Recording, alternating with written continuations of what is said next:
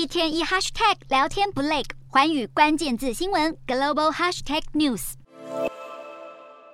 这里是新加坡港，坐拥马六甲海峡，是全球第二繁忙的港口，海运占了新加坡经济总产值的百分之七，因此港口竞争成为了新加坡经济发展当中的重中之重。疫情期间，全球货柜塞港运费飙涨，身为亚太海运中转港的新加坡也积极增加人手，提高港口运作。如今大士港第三泊位也终于正式启用。二零一九年开始动工，占地一千三百三十多公顷，耗资超过两百亿新币，相当于四千一百五十亿台币打造的大市港，是全球最大的自动化货柜码头。不仅将使用人工智慧协调港口运作，预计到了二零二五年，五 G 网络也将覆盖整个码头，从而提高效率速度，大幅减低人为冲击。大市港作为推动新加坡经济的重要引擎，在二零四零年整个落成之后，每年将可以处理多达六千五百万个标准箱，吞吐量是现在的两倍之多，大大提升了他们的港口竞争力。以台湾来看，台北港、高雄港也有部分建立自动化设备，但是能跟新国竞争吗？事实上，受到美中贸易战影响，产业供应链大迁徙，再加上疫情，东南亚地区港口货柜吞吐量早就已经明显成长。